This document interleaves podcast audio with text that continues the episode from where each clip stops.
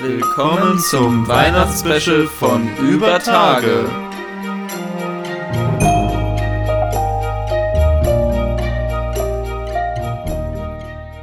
Tag auch. Willkommen heute zu unserer letzten Folge, zum letzten Teil unseres Weihnachtsspecials dieses Jahr. Es ist für mich auch nochmal so der Abschluss für dieses erste Podcast-Jahr, der Abschluss für dieses unglaubliche Jahr. Und wie wir auch schon vorgesagt haben, nochmal so, ja, ein letztes großes Dankeschön an alle die, die uns jetzt auf diesem Weg begleitet haben, die uns mit Kritik geholfen haben, die uns einfach nur supportet haben auf allen möglichen Wegen oder auch die, wie du vielleicht jetzt das erste Mal oder das zweite oder dritte Mal reinhören und sich einfach nur darüber freuen, dass es ein jetzt sogar nicht mehr den einzigen anarchistischen Podcast auf Spotify, iTunes und ich weiß inzwischen gar nicht mehr, wo noch überall gibt. Dieses Weihnachtsspecial wollen wir mit einer inhaltlichen, aber auch mit einer persönlichen Folge beenden. Wir wollen heute über das Thema Weihnachten sprechen. Ganz allgemein was ist überhaupt das Weihnachtsfest jetzt hier in unserer Gesellschaft? Was für Funktionen erfüllt es? Mit was für Bedeutung wird es gefüllt? Aber auch, wie haben wir es selber erlebt? Wie hat sich vielleicht unser Verhältnis dazu geändert? Genau in den zwei Teilen möchten wir es jetzt auch behandeln. Wir werden jetzt zuerst nochmal etwas allgemeiner darüber sprechen, wie gerade schon gesagt, uns da dann einfach angucken, was für unterschiedliche Gruppen da am Weihnachtsfest Interesse haben, wie sie es verwenden und dann weiterhin einfach so ein bisschen unsere persönliche Geschichte davon besprechen. Dann würde ich auch sagen, starten wir jetzt direkt rein und reden einfach mal so ein wenig darüber, was es mit Weihnachten heute am Heiligen Abend eigentlich so auf sich hat. Also für mich ist Weihnachten eigentlich immer aus in dieser Gesellschaft grob zwei Ebenen zu sehen. Das ist einerseits eher die christliche Perspektive von der eigentlichen Entstehung davon, sag ich mal, und auf der anderen Seite so diese kapitalistische Perspektive, die Konsumebene und so weiter. Also diese, diese beiden Ebenen sehe ich und natürlich ist es allein schon dadurch, dass es eine der wenigen Zeiten im Jahr sind in dieser Gesellschaft, wo wirklich das Leben sehr ruhig verläuft, für die lohnabhängige Klasse einfach allgemein für die meisten Menschen auf jeden Fall ein Zeitraum, den sie genießen oder den sie gut finden, einfach weil relative Ruhe ist. Man hat nicht ähm, die ganze Zeit oder viele, nicht, es ist ja nicht alle, aber viele eben nicht die ganze Zeit zur Arbeit müssen, Zeit für die Familie da ist und so weiter. Natürlich gibt es auch Menschen, die für die das Weihnachtsfest nicht so angenehm ist, weil sie eben gerade weil sie zu ihrer Familie müssen. Es ist ja nicht so, dass für alle das irgendwie ganz toll ist, jetzt äh, Zeit mit der Familie verbringen zu müssen. Das ist ja auch oftmals mit vielen Problemen dann verbunden. Aber das ist es eigentlich allgemein für mich. Ja, ich denke, das fasst das ja eigentlich schon ganz gut. Ich würde aber auch noch sagen, dass Weihnachten nicht irgendwie in der Entstehungsgeschichte dieses Christliche hatte, sondern ich glaube, das, was man jetzt so als das Weihnachtsfest kennt, ist ja was, was auch eigentlich immer an den Produktionsbedingungen sowie alle kulturellen Dinge auch gewachsen ist. Und auch diese ganze Konsumebene ist dann natürlich einfach durch die kapitalistische Nachkriegsgesellschaft dann hier auch so gewachsen. Weihnachtsfest, das sah natürlich auch einfach im frühen Kaiserreich oder noch weiter zurück in irgendwie der deutschen Kleinstaaterei hier dann einfach deutlich anders aus. So wie wir es heute kennen, in diesem vor allem sehr privaten, familiären Rahmen, hat es ja auch eigentlich erst sehr spät stattgefunden. Das ist vielleicht auch so eine Tendenz, die ich sehr stark wahrnehme. Weihnachten von diesem eher klassischen christlichen Fest, was dann häufig auch in der Kirche stattgefunden hat und irgendwie die Gemeinde zusammengenommen hat, hin zu diesem jeder für sich selber in seinem Haus mit seiner Familie und alle besinnlich zusammen. Und vielleicht, was ich auch noch ganz wichtig finde, festzuhalten, auch in unserer Gesellschaft ist Weihnachten ja immer noch kulturell sehr unterschiedlich praktiziert. Ja, also es klar. hat natürlich immer weiter abgenommen, aber gerade noch in unserer Großelterngenerationen ist es ja so, dass es noch auch eine starke Trennung gab zwischen katholischem und protestantischen Weihnachten oder Weihnachten dann in irgendeiner absurderen christlichen Kleinsekte. Und auch jetzt ist es ja so, ich persönlich habe da sehr viele unterschiedliche Weihnachten einfach kennengelernt. Nochmal ein kroatisch-katholisches Weihnachten unterscheidet sich dann stark von dem brasilianisch-katholischen Weihnachten, das dann wieder von einem deutsch-katholischen Weihnachten. Mhm. Das orthodoxe Weihnachtsfest mit seinen eigenen Feiertagen ist ja dann auch nochmal unterschiedlich vom sonstigen christlichen Weihnachtsfest.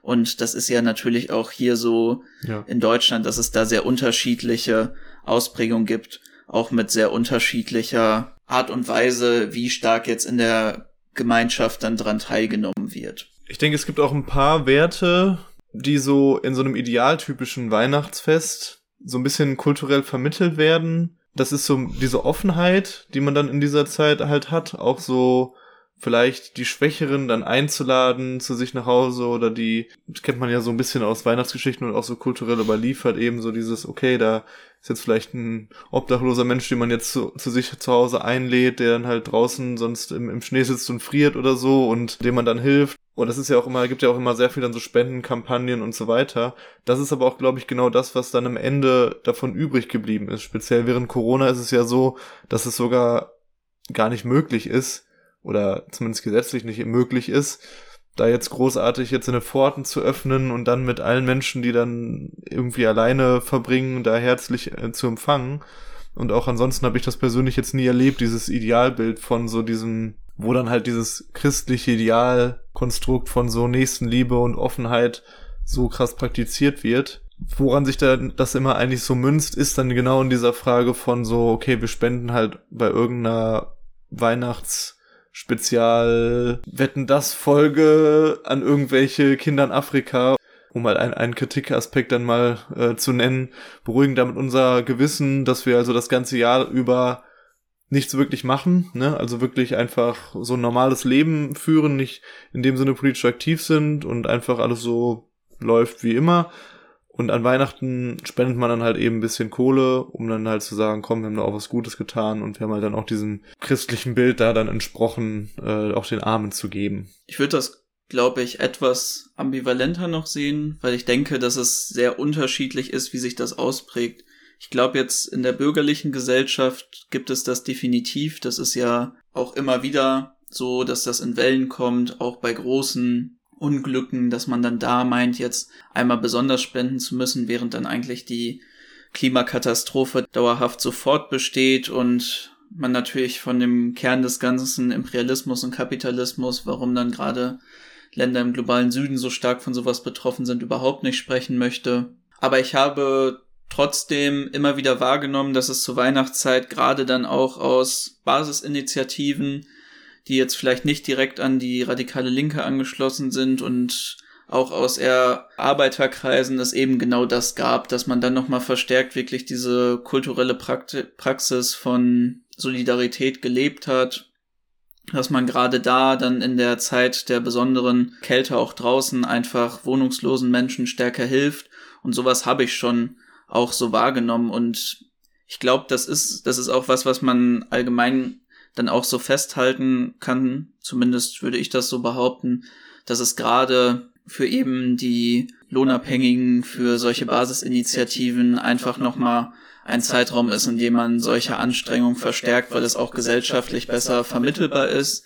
Ansonsten sehe ich das natürlich genauso mhm. wie du, was auch meine allgemeine Kritik einfach an solchem Spendenaktivismus ist, dass es häufig auch einfach nur ein Ablasshandel für die äh, geschundenen Seelen des restlichen Jahres ist. Und ich glaube auch, dass das einfach stärker geworden ist über die Jahre und, und Jahrzehnte. Also das hängt ja auch einfach mit der gesellschaftlichen Entwicklung zusammen. Das ist eine immer weiter fortschreitende Individualisierung und Automatisierung der Menschen gibt. Und das schlägt sich natürlich auch in diesem Kontext von Weihnachten wieder, dass also dieser, ich würde schon sagen, viel wichtiger gewordene Part des, okay, es ist einfach ein Fest des Konsums so, wo viele Leute ja einfach in den Wochen davor in den Weihnachtsmärkten ihrer Stadt rumhängen, äh, in den Konsumtempeln ihrer Stadt, also irgendwelche Geschenke kaufen, die dann viel, die dann am Weihnachtsabend oftmals kennt man dann ja auch irgendwie dann doch nicht das Richtige sind, aber alle schmeißen sich mit irgendwelchen Sachen zu, dass das halt schon was ist, was einfach viel stärker geworden ist, aber was halt auch für mich jetzt einfach kein Wunder ist, weil es einfach mit einer gesellschaftlichen Entwicklung einhergegangen ist. Und das, damit will ich jetzt gar nicht sagen, dass diese ganzen Aspekte, die, die wir gerade besprochen haben, die Weihnachten auch hat, oder die ganzen Sachen von, okay, man, man kommt halt äh, zum Jahresende zur Ruhe oder man sieht halt die Familie und das kann halt auch für viele Leute gut sein, dass das nicht existiert oder dass das nicht wichtig ist. Aber ich habe schon das Gefühl, dass das also immer weiter zugespitzt ist. Ja, was natürlich auch total Sinn ergibt. Mit einem Wirtschaftswachstum musst du auch die Waren irgendwann wegbekommen und was eignet sich da besser als ein Feiertag, der eben genau das verspricht an den, am Heiligabend oder am ersten Weihnachtstag, je nachdem, wo man jetzt lebt, die gesellschaftliche Konvention des Schenkens zu haben. Und das muss man ja auch verstehen bei allen Leuten, die sich dann immer wieder darüber aufregen, dass das Weihnachten jetzt ja nichts mehr mit dem ursprünglichen Weihnachten zu tun hat. Das ist nun mal etwas, was alle Feiertage und alle kulturellen Praktiken im Kapitalismus so betrifft. Sie alle werden dem Marktinteresse ja. irgendwann untergeordnet und werden eigentlich zu einer leeren Hülle, die dann nur noch dafür da ist, um eben dem Marktgeschehen zu dienen. Und ja. das wird kein Feiertag verschonen. Weihnachten erst recht nicht, weil er sich eben so gut eignet. Das ist ja auch diese kulturelle Aneignung letztendlich vom Kapitalismus, der dann alle Kulturen, die existieren, eigentlich als Beiwerk für seine Gewinnmaximierung nutzt. Und das ist ja auch in allen Bereichen ähm, der Fall. Und bei Weihnachten ist es natürlich besonders extrem. Aber das finde ich auch äh, nochmal wichtig. Wir haben ja auch schon über Kultur einige Male gesprochen. Zum Beispiel unserer Folge, glaube ich, zu Nationalismus und Patriotismus. Mhm und in anderen Folgen auch, wo wir das auch so ein bisschen skizziert haben. Was ich vielleicht noch eine ganz witzige Anekdote am Rande finde, ist, dass man auch wie in vielen schlechten Sachen der deutschen Geschichte Martin Luther dafür auch unter anderem danken darf. Es war ja so, dass es im katholischen Europa und auch im katholischen Deutschland üblicher war, vor allem den Nikolaustag zu feiern und dort dann eben das Geschenke verteilen. Oder damals waren es dann auch eher einfach nur Güter verteilen gab und das vor allem auch eine Tradition war, wo man dann auch den ärmeren Leuten, also den Ärmeren in der Gesellschaft dann eben Sachen zu, äh, zukommen lassen hat, weil das ja auch mit der heiligen Verehrung des heiligen Nikolaus dann zusammenfiel, der ja auch dafür bekannt war, eben ärmeren Kindern war es dann, glaube ich, in der Türkei damals dann als Bischof Geschenke zu geben. Martin Luther wollte natürlich die katholischen Riten brechen und vor allem war er ein großer Feind der Heiligenverehrung und hat deswegen das Christkind als kulturelle Ikone dann verstärkt, damit eben weg von der Heiligenverehrung am 6. Dezember es dann hin zum Geschenke verteilen an Kinder am 24. gab, wo das Christkind dann den Kindern äh, in der Familie dann die Geschenke bringt. Fand ich einfach nur ganz witzig, als ich es dann mal gehört habe. Ja, oder was dann wieder der kapitalistische Einfluss ist, der Weihnachtsmann. Also über den Weihnachtsmann müssen wir da an der Stelle natürlich aussprechen. Der Klassiker in diesen Erzählungen über Weihnachten, ja. Ja, es ist ja einfach eine Erfindung von Coca-Cola. Mhm. Ist es nicht? Das stimmt tatsächlich nicht. Das ist ein, das ist tatsächlich ein Mythos. Ist ein Mythos, okay. Also. Da bin ich einer, einer Lügengeschichte aufgesessen, nee, auch wiederum. Also du hast auf jeden Fall recht damit. Coca-Cola hat den Weihnachtsmann groß gemacht. Okay, ja. Aber es gibt halt dann auch, meine ich, so ein bisschen aus der Reformation heraus diese Änderung dieser immer noch recht beliebten Nikolausgestalt. Mhm. Und ich glaube, das ist dann auch noch so eine Vermengung mit St. Martin, der ja auch dann dafür bekannt war, dass er ja seinen Pelzmantel geteilt hat. Und da wurde dann irgendwie diese Weihnachtsmannfigur ist dann, glaube ich, daraus entstanden. Mhm. Den gab's schon früher, dass es diesen Geschenkebringer im großen Pelzmantel mit dem Rauschebart gab aber das war einfach nur so eine Art kulturelle Ikone, die auch immer wieder dann auf verschiedenen Kunstobjekten zu finden war oder auf Postkarten dann später gedruckt wurde. Und Coca-Cola hat es dann wirklich zu diesem weltweiten genau, Phänomen gemacht, okay. Als ihre Werbefigur verwendet hier der Coca-Cola-Mann bringt die Geschenke und Weihnachten ist verbunden mit Coca-Cola und wir müssen diese wunderbar beleuchteten Coca-Cola-Trucks uns angucken gehen. Ja, und ich glaube auch wirklich, dass auch in Deutschland, aber speziell weltweit, in Ländern, wo vielleicht Weihnachten auch dann weniger Relevanz hat als in Deutschland, ist, glaube ich, Weihnachten so zu 90 Prozent mit Coca-Cola assoziiert, weil das ja quasi ein Getränk ist, was es auf der ganzen Welt gibt, was also die eine Form, die, ne, diese imperialistische Kultur dann auch auf der ganzen Welt verbreitet hat und dementsprechend natürlich auch den Weihnachtsmann in die ganze Welt exportiert hat, eben den Coca-Cola, den Kapitalismus-Weihnachtsmann. und damit natürlich auch ein großes Happening in die, in die Welt exportiert hat. Für mich ne, ich habe das auch jetzt schon ein paar Mal gesagt, ich bin ja so ein bisschen der Weihnachtsmuffler, der speziell früher auch sehr, ich habe eine sehr, sehr große Ablehnung und sehr grundsätzliche Ablehnung gegen Weihnachten gehabt. Für mich stand auch immer der, Weihnacht, der Weihnachtsmann so als ein Symbol des Kapitalismus. Ich fand es immer so witzig. In Dortmund gab's so Riesenweihnachtsmänner immer, die aufgestellt wurden so gegenüber vom Hauptbahnhof wirklich so vier, fünf Meter hohe Weihnachtsmann-Statuen. Das war dann so ein bisschen für mich wie so ein Pendant zu so, weiß ich nicht, in irgendwelchen realsozialistischen Ländern irgendwelche Statuen jetzt von Stalin oder Lenin oder so. Also wo so eine, ja, so eine Propagandafigur des Kapitalismus irgendwie so als Symbol für mich war das immer. Ja, ich meine, man kann ja wirklich sagen, da hat Coca-Cola dem Kapitalismus eigentlich ihren eigenen Mythos und ihren eigenen Jahresabschluss geschaffen. Da hat man mhm. noch dieses christliche Grundgerüst dann endgültig abgeschüttelt, sich von den Fesseln der Religion befreit und einfach nur ein paar im Endeffekt dann auch inhaltslose Worthülsen mitgenommen und den Weihnachtsmann dann eben als die neue Ikone eingesetzt. Was ich noch einen spannenden Punkt finde, worüber wir reden könnten, wäre, wir hatten vor ein paar Wochen schon mal so ein bisschen darüber gequatscht, das religiöse Weihnachten. Ich habe das war auch für mich immer einer der Punkte, die ich äh, sehr stark kritisiert habe. Ne? Also da hatten wir auch schon so ein bisschen angeschnitten, diese Scheinmoral letztendlich und auch dieses, okay, jetzt müssen wir uns an, an Weihnachten irgendwie alle, das, das ganze Jahr streiten wir uns in der Familie, das ganze Jahr ist irgendwie Tobabo und jetzt ist alles, muss halt alles irgendwie perfekt sein und man muss halt irgendwie dann die tollen Werte, die irgendwie das Christentum angeblich oder meinetwegen teilweise auch tatsächlich auslebt, da dann so praktizieren. Und das fand ich halt immer sehr scheinheilig und so weiter. Und wir hatten ja so ein bisschen darüber gesprochen, dass das aber eigentlich nicht der Ansatzpunkt für eine Kritik sein sollte oder dass das auch ja eher so ein Nebenprodukt eigentlich von so einer Religionskritik sein kann.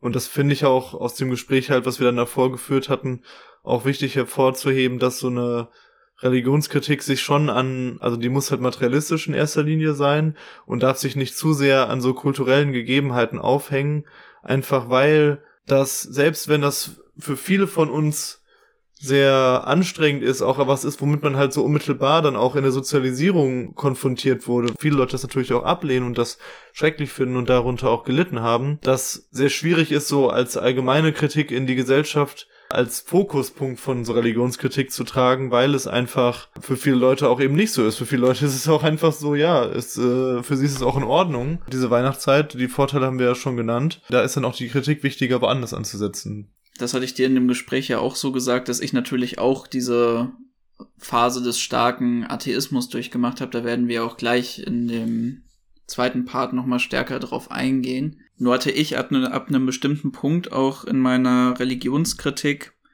nochmal so einen Turn gemacht, wo ich dann festgestellt habe, dass viel von dem, was ich eigentlich praktiziert habe, sehr individualistisch ist und auch sicherlich unter anderem durch kapitalistische Ideologie eben beeinflusst. Für mich ist es immer sehr wichtig, diesen Kampf gegen Religion, gegen religiöse Einrichtungen kollektiv zu führen. Ich sehe das in Teilen auch in dem, was ich jetzt vielleicht sehr breit als individualistische Kritik gebrandmarkt habe, dass es so etwas gibt, beispielsweise Alternativveranstaltungen in der anarchistischen Bewegung oder in der radikalen Linken eben zu Weihnachten für alle die, die es natürlich psychisch auch sehr fertig macht, wenn sie sich dann diesem ungewollten und unangenehmen Familienfest eben entreißen können, dann zu Hause rumzusitzen oder die auch einfach nicht mehr die Familie haben, um dieses Fest dann kollektiv zu begehen.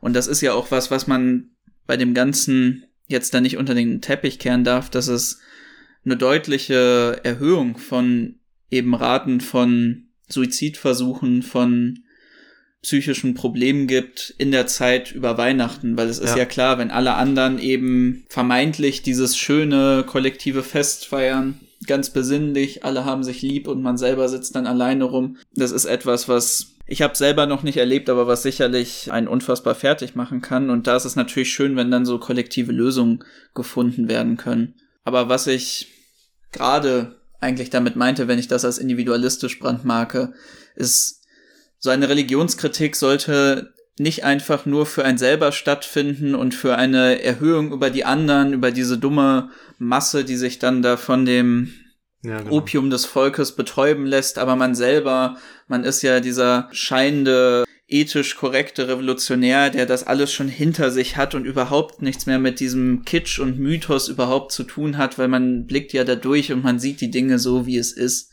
Ich denke, es ist klar geworden, in dem, was wir beide jetzt auch schon gesagt haben, dass für viele Weihnachten eben natürlich mit einem gewissen Mythos aufgeladen ist, aber ich finde das auch vollkommen in Ordnung, sich solchen Sachen hinzugeben, sich verschiedenen Feiertagen und kulturellen Praktiken hinzugeben. Und gleichzeitig muss man ja auch festhalten, es ist eindeutig, dass für viele das auch ein sehr pragmatischer Feiertag ist. Und ich glaube, ja. das ist was, was wir häufig auch in der Betrachtung von Kultur gerne vergessen, gerade auch aus einer linken Perspektive, dass dieser Pragmatismus auch bei vielen Leuten, denen wir dann vielleicht da mehr religiösen Konservatismus zusprechen, dann doch häufig auch überwiegt und das etwas ist, warum Leute sich daran festhalten. Ja, und das ist auch wirklich was, was ich aus dem Gespräch mit dir gelernt habe und auch für mich dann so übernommen habe, weil wenn man sich eben anguckt, für die Mehrzahl der unabhängigen Klasse ist das Weihnachtsfest eben einfach eine Zeit, wo man eben von der Arbeit fern ist und wo man mit seinen Liebsten auch mehr Zeit verbringen kann, wo man, wo man seine Kinder halt mal länger als nur am Wochenende sieht. Und das ist ja das, was überwiegt.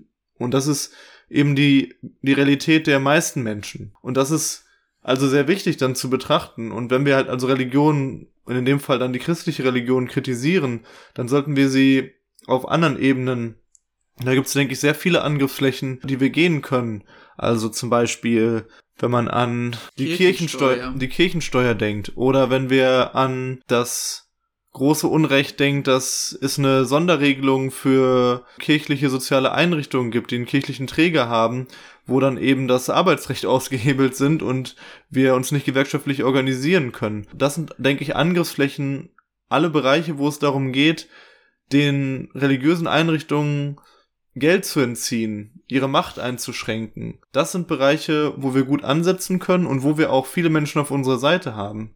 Wo wir auch wirklich, denke ich, eine Massenperspektive auch vertreten können und mit so einer Entwicklung von auch einer revolutionären Bewegung kann man ja auch an einem gewissen Punkt ganz andere Fragen stellen. Wenn man jetzt wirklich eine Massenbewegung ist, die Richtung soziale Revolution geht, dann kann man ja auch das aufwerfen, ey, wollen wir nicht dieses Jahresende vielleicht ein bisschen anders kollektiv in der Gesellschaft zusammengestalten? Müssen wir das so aufladen mit so einer christlichen und kapitalistischen Ideologie? Brauchen wir das überhaupt? Können wir das nicht genauso gut auch eine freie Zeit verbringen, wo es einfach darum geht, die Stärken letztendlich, die Weihnachten für sich formuliert, einfach ohne diese Ideologie aufzuladen.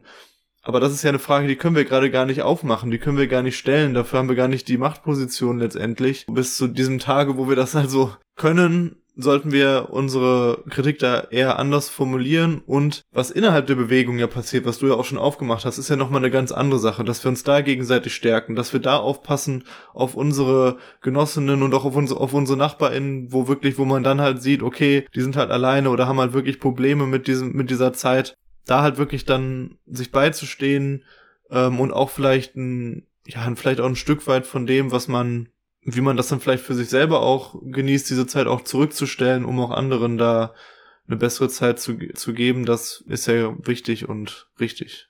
Aber um jetzt den Übergang zu schaffen auf unsere persönliche Perspektive zu Weihnachten, ich habe halt früher Flyer gegen Weihnachten in Briefkästen geworfen, wo eben dann klar auch die systematische Position von Religion in der Gesellschaft thematisiert wird, aber eben einfach so sehr moralistisch quasi auf die Leute eingewirkt werden sollte.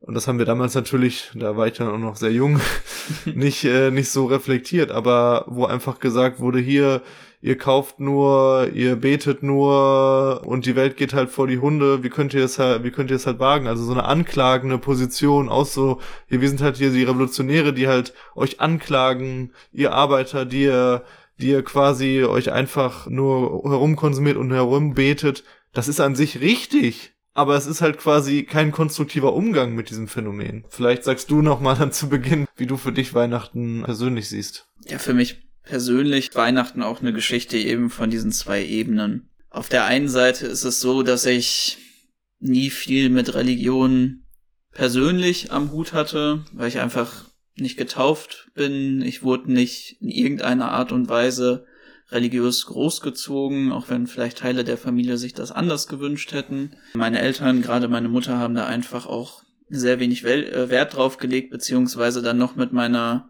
Großmutter, die auch einfach sehr schlechte Erfahrungen mit der katholischen Kirche gemacht hat und damals auch noch mit den ganzen Feindschaften zwischen Evangelien und Katholiken, auch eine sehr kritische Haltung mir persönlich dann einfach beigebracht wurde. Gleichzeitig haben wir aber auch das Weihnachtsfest, denke ich, recht gesellschaftlich üblich, zumindest für jetzt den, in Anführungszeichen, kulturell christlichen Teil der Gesellschaft begangen. Bei uns gab es den ganzen üblichen Kram mit Weihnachtsbaum, Geschenken etc. etc. Und ich habe auch eigentlich immer dran teilgenommen. Teilweise wurden wir sogar von dann den eher äh, religiösen Familien von meinen Freunden und Freundinnen dann noch in die Kirche eingeladen und sind da auch mal mitgegangen. Aber für uns hat einfach diese religiöse Komponente keine große Rolle gespielt. Deswegen hatte ich auch nie eine religiöse Abneigung dem gegenüber. Natürlich war es dann ab und zu so, dass das, was ich dann da in den Kirchen gehört habe, je nachdem, ob ich dann die äh, Sprache, die dann in der Kirche gesprochen wurde, verstanden habe, einfach nicht sonderlich toll fand. Aber für uns zu Hause hat das einfach keine Rolle gespielt und für mich war dann Weihnachten wirklich eher dieses Fest von, ah, okay, das ist jetzt der Part, wo man sich irgendwie Zeit für die Familie nimmt, wie es dann vielleicht in der jüdischen Religion dann der Schabbat ist. Da sitzt man dann irgendwie zusammen für äh, die paar Tage im Jahr, versucht da gut miteinander auszukommen und äh, ein bisschen geilen Kram. sich mehr darauf einzulassen, was da ist, ja, und natürlich auch dann noch einfach diese Konsumebene, die dann eben den zweiten Teil davon bildet, die für mich dann natürlich materiell recht ansprechend war, wobei das auch zumindest vor allem in dem ersten großen Teil meines Aufwachsens keine so große Rolle gespielt hat, weil es sehr unterschiedlich war, wie viel Geld am Ende des Jahres dann dafür übrig war und ich dementsprechend dann auch häufig das einfach für mich nicht so in den Fokus gerückt habe, weil es das dann einfach nicht gab. Ja, es gibt dann so die eine Weihnachtsgeschichte, die immer dann von mir erzählt wird, dass ich dann irgendwie über ein ganzes Jahr Geld gesammelt habe und dann noch ein bisschen von meiner Oma zugesteckt bekommen habe, um meiner Mutter die Senseo-Maschine zu kaufen, die sich sich selber dann nicht leisten konnte und wollte oh, und ihr sie dann zu schenken. Und dementsprechend kam dann auch diese Konsumebene erst später und eben vor allem dann so im späteren Verlauf ab 15, 16, 18, wo es uns dann finanziell auch besser ging, war das natürlich dann auch viel funktionaler, dieses Verhältnis einfach dazu. Und ich habe dann auch das eher so gesehen als, ah, okay, da ist nochmal die Zeit, da kann ich mir dann das und das für aufsparen und dann gibt's das eben. Vielleicht ein Aspekt, den wir auch, glaube ich, noch gar nicht so stark betrachtet haben, der für mich dann auch immer noch mal so ein bisschen da Nachdenken gebracht hat. Bei uns gab es jetzt wenig Leute, die dann eben äh, einfach nicht die Familie hatten, um Weihnachten zu feiern oder tatsächlich eine starke Kritik, wie wir es jetzt vor allem aus der radikalen Linken oder der anarchistischen Bewegung kennen, am Weihnachtsfest haben, sondern das waren vor allem meine muslimischen Freunde und Freundinnen, die dann in der Zeit eben kein Weihnachten gefeiert haben, dann häufig damit in so einer sehr christlich-kulturell geprägten Gesellschaft dann einfach alleine standen. Bei denen habe ich dann auch natürlich dann häufig auch mitbekommen, dass das für sie dann, egal ob sie es jetzt zugeben wollten oder nicht, dann auch einfach eine schwierige Zeit war. Und ich glaube, das ist auch was, was man dann da nicht vergessen darf, dass natürlich da dann auch noch Acht drauf gegeben muss, dass es auch einfach Leute gibt, die neben den zwei Aspekten, die wir aufgemacht haben, auch aus anderen Gründen Weihnachten nicht feiern. Ja, bei mir war es so, dass es eigentlich von so dem Verhältnis zu Weihnachten gar nicht so unähnlich ist zu deiner Familie wir haben auch ganz normal eigentlich Weihnachten immer gefeiert, also in diesen ganzen Zeiten, wo ich sozusagen noch nicht selber mündig in dem Sinne war, da sind wir auch ab und zu in die Kirche gegangen, nicht jedes Jahr, aber das war auch der einzigste Tag im Jahr, wo wir in die Kirche gegangen sind. Ich bin selber noch nicht mal getauft worden, wofür ich nebenbei meiner Mama auch sehr dankbar bin. Ich liebe dich, Mama. Grüße. Love, love von unseren Mamas. ja. Das ist auch nicht selbstverständlich, selbst für Menschen, die eigentlich nicht religiös sind, äh, die taufen ihre Kinder häufig trotzdem, einfach weil es eine kulturelle Normalität ist. Und ich bin also nicht getauft worden und trotzdem waren wir dann ab und zu in der Kirche an Weihnachten, haben dann auch ganz normal mit Geschenken und mit Weihnachtsliedern und dann warten, bis das Glöckchen klingelt und so weiter ganz am Anfang auch noch so ein bisschen mit Weihnachtsmann, aber das war dann äh, nach einer Zeit auch vorbei. Aber ich würde halt sagen, ja, die Zelebrierung davon nahm eigentlich dann sehr stark irgendwann ab, weil ich das auch dann abgelehnt habe. Also ich habe dann zu einem, ich habe, mein Elternhaus ist ja so ein bisschen materiell besser gestellt als deines und ich habe dann auch einfach ab einem gewissen Punkt das sehr grundsätzlich abgelehnt. Das war noch nicht mal so, dass ich das total scheiße empfunden habe oder so. Also natürlich habe ich auch gerne als Kind irgendwelche Geschenke bekommen und fand das halt auch ganz nett und so. Ich habe das einfach aus dann meiner meinem politischen Bewusstsein heraus, meinem Blick auf die Welt dann abgelehnt und habe dann auch ganz Jahr, lange Jahre dann auch verweigert, dass ich so Geschenke bekomme und so, obwohl das jetzt jederzeit möglich gewesen wäre, materiell oder so, ne? Ist auch für mich bis heute so, dass ich Weihnachten in dem Sinne nicht feier. Ich habe da mit meinem Bruder zusammen, der äh, das sehr ähnlich sieht, wie ich und der das auch so ähnlich empfindet wie ich, haben wir halt so eine Tradition entwickelt, dass wir uns immer ab dem 23. dann zu einer LAN-Party treffen. Also wir spielen dann halt eben Videospiele und essen viele Süßigkeiten und solches Zeug und probieren einfach möglichst lange zu zocken und wach zu bleiben. Also das ist halt dann auch eine ganz schöne Sache für uns immer. Und dann komme ich nach dieser Zeit, wo wir dann möglichst lange probieren durchzuhalten mit dem Zocken, irgendwann am 25. dann dann auch nach Hause und ja, und dann gibt's halt schon so ein niedrigschwelliges Weihnachtsfest, aber es ist sozusagen sehr, sehr reduziert. Von daher würde ich sagen, dass ähm, es einfach natürlich auch dieses Zusammenkommen gibt, aber der große Überbau davon ist für mich eigentlich nicht mehr vorhanden und das brauche ich auch nicht und will ich auch nicht und und ich würde auch sowas ablehnen, wie zum Beispiel für meine eigenen Kinder, denen jetzt irgendwie so Märchen vom Weihnachtsmann oder so zu erzählen, weil ich das halt auch ja klar, da gibt's auch, auch, eine eigene Diskussion. Natürlich belügt man seine Kinder, um dann halt so eine schöne Geschichte aufzubauen, die ja für viele Kinder auch wirklich schön ist und die auch andere Kinder dann natürlich auch leben und womit sie dann eh in Kontakt kommen oder nicht. Das ist dann nochmal so eine eigene Frage. So sehe ich das im Prinzip und ich habe aber jetzt mittlerweile so ein beruhigteres Verhältnis dazu bekommen. Ich habe das halt, wie gesagt, früher total krass ideologisch abgelehnt und fand das halt super zum Kotzen und war dann immer stolz darauf, dass ich halt das die ganze Weihnachtszeit über nur dann ein oder zwei zweimal überhaupt am Rande irgendwie Weihnachtslieder gehört habe, weil ich halt großflächig um irgendwelche Weihnachtsmärkte dann herumgelaufen bin, wie gesagt, gegen Weihnachten agitiert habe und einfach das so total so dogmatisch, atheistisch, sag ich mal, abgelehnt habe und mittlerweile habe ich einfach einen sehr kritisches für mich selber Verhältnis dazu gewonnen, was ich aber jetzt, wo ich jetzt halt nicht die ganze Zeit mit hausieren gehe und jedem irgendwie vorhalte, dass er irgendwie Weihnachten feiert, das ist mir im Prinzip scheißegal so geworden. Und ich gehe auch auf den Weihnachtsmarkt, mit Joshua zusammen und esse da mal Grünkohl oder so, da komme ich auch jetzt drauf klar. Stark. Von daher aber auch wieder ganz, ganz cool, finde ich. In dem Thema wird es auch nochmal deutlich, dass wir so eine sehr ähnliche Grundhaltung natürlich dazu haben, wie zu fast allen Themen, aber nochmal so unterschiedliche Zugänge und unterschiedliche Erfahrungswelten. Hm. Und das finde ich dann auch sehr bereichernd und ja, habe ich ja gerade schon gesagt, ne? Da gab es auch jetzt Perspektiven, wo Joshua mich sehr bereichert hat und mich auch weitergebracht hat. In meinem Blick da drauf, der einfach dann ein bisschen gesellschaftsfähiger und sinnvoller einfach an der Stelle ist. Ja, ich sehe das ja genauso. Ich kann ja auch vieles von dir nachfühlen und ab und zu habe ich ja auch genau dieses Verhältnis dann auch zu kulturellen Praktiken. Ich glaube, für mich ist es nur irgendwann auch so gewesen, dass ich dann diese Ebene dazu gewonnen habe, dass ich sehr wenig eigentlich mir tatsächlich aus diesen Mythen mache, die Leute dann sich auch selber erzählen oder wo sie dann vermeintlich oder tatsächlich dran glauben, aber trotzdem Spaß daran habe, an verschiedenen mythischen, religiösen Sachen teilzunehmen, weil ich würde auch noch mal das so ein bisschen trennen. Nicht alles, was mythisch ist, ist religiös. Es gibt auch ganz viele mhm. andere Feiertage und kulturelle Praktiken, die einfach aus einem anderen Grund entstanden sind oder auf anderen Erzählungen basieren. Für mich selber habe ich da einfach so ein bisschen meinen Frieden mitgefunden, den ich wie gesagt auch nicht immer hatte, weil auch ich hatte eine Phase, an der ich dann eine extreme Anti-Haltung gegenüber Religion entwickelt hatte. Ich hatte auch eine Phase, wo ich Religion tatsächlich auch auf so einer Bedeutungsebene sehr spannend fand, weil ich sehr viele Freunde und Freundinnen um mich herum hatte, die aus Familien stammten, die sehr, sehr streng religiös waren. Joshua hat alles durch. Scheint wirklich so. Ja, so ist das, wenn man so ein bisschen seinen Weg finden muss. also ich hatte da einfach sehr unterschiedliche Leute und eben vor allem auch viele, die aus strenger religiösen Familien kamen, egal ob jetzt katholisch, evangelisch, muslimisch.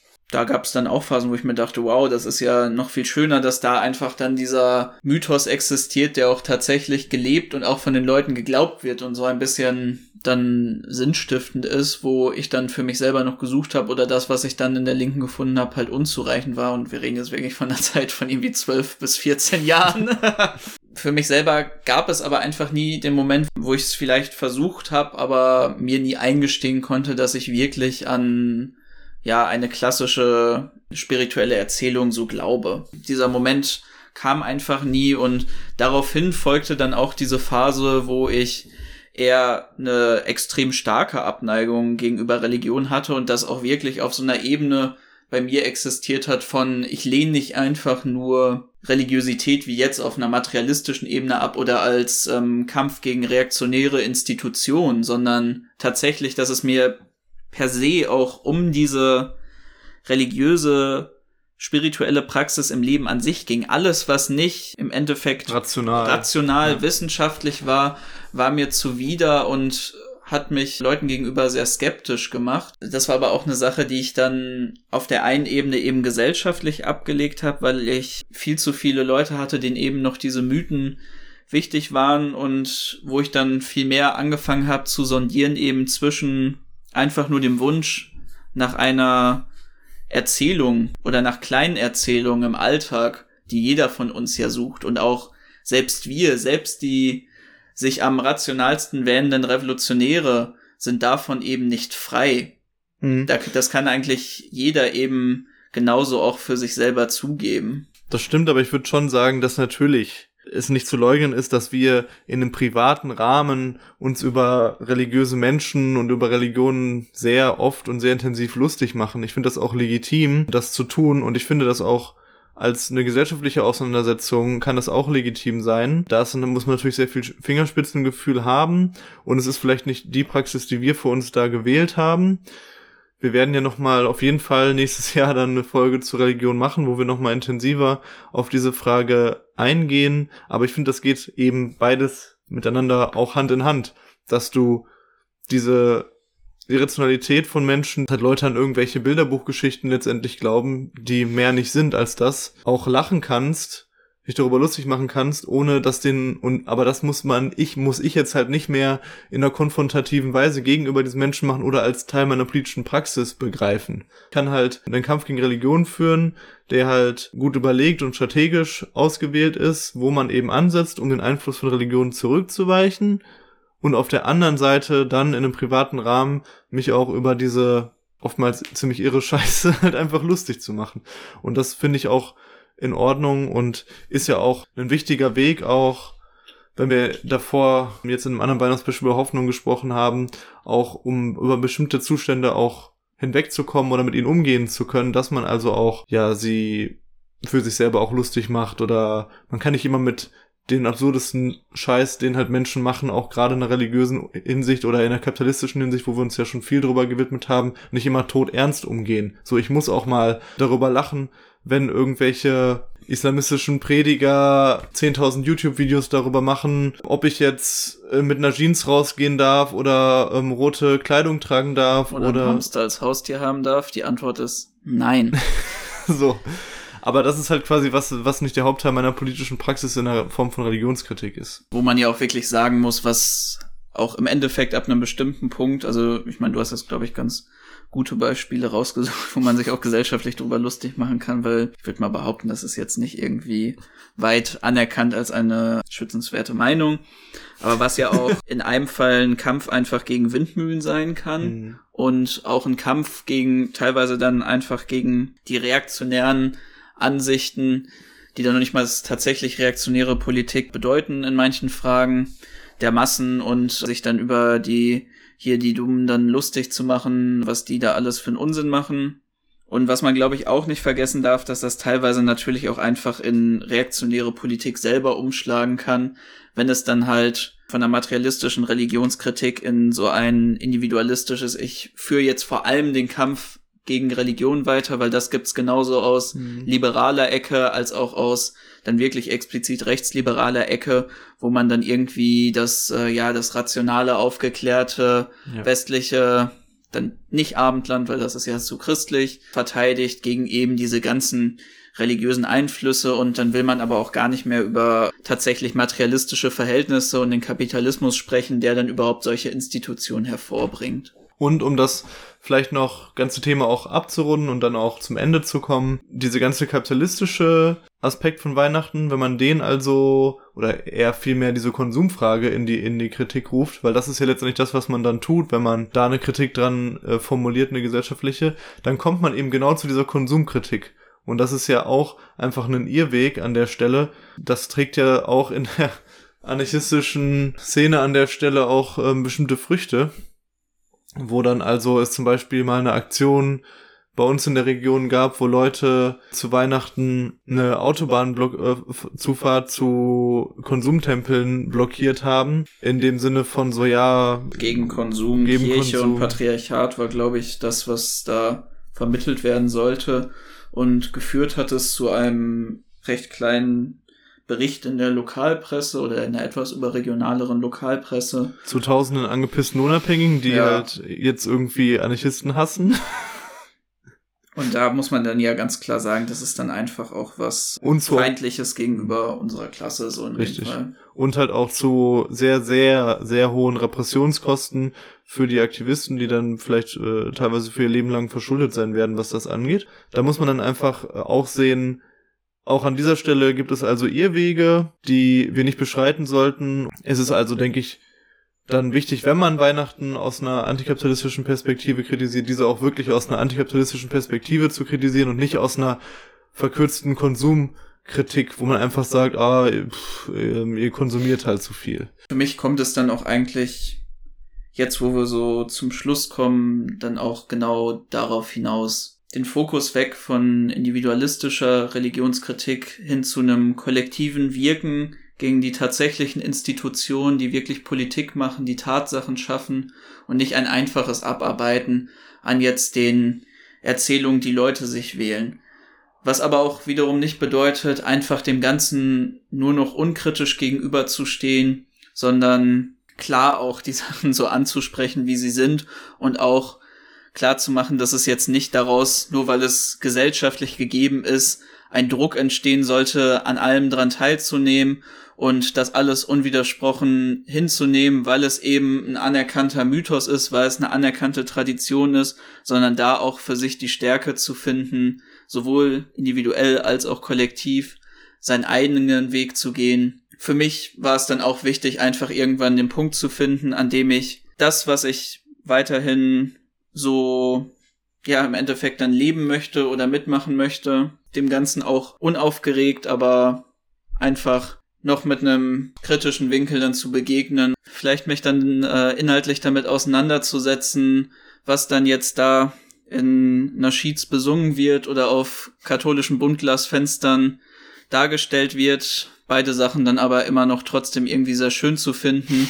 Und auch das Weihnachtsfest kritisch zu sehen für das, was dort dann auch an Werten gepredigt wird und dann häufig auch einfach nicht gelebt wird, aber trotzdem ein großer Fan von Glühwein, kleinen süßen schnuckligen Dorfweihnachtsmärkten und einem auf dem Sofa liegen mit meiner Katze und dabei Loriot gucken zu werden. Ja, und ich denke, es spricht auch weiter nichts dagegen, in einem familiären Kreis über Weihnachten auch genau über vielleicht dann diese kulturellen Gegebenheiten auch einfach zu sprechen, aber eben auf einer solidarischen Ebene. Man muss da nicht immer dann fauchen von wegen hier, ähm, ihr Bestien, ihr feiert jetzt alle Weihnachten oder sonst irgendwas, sondern man kann da auch ganz beruhigt drüber reden und diese Moralvorstellungen und diese ganzen kulturellen Gegebenheiten einfach auf einer solidarischen Ebene hinterfragen und besprechen. Das halte ich auch nach wie vor für wichtig. In dem Sinne denke ich, haben wir vieles dazu gesagt und wir verabschieden uns dann für dieses Jahr von euch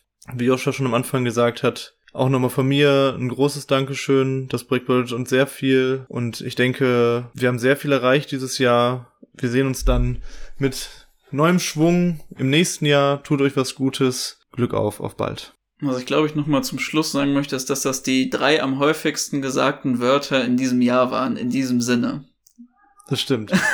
ja, und in diesem Sinne Glück auf.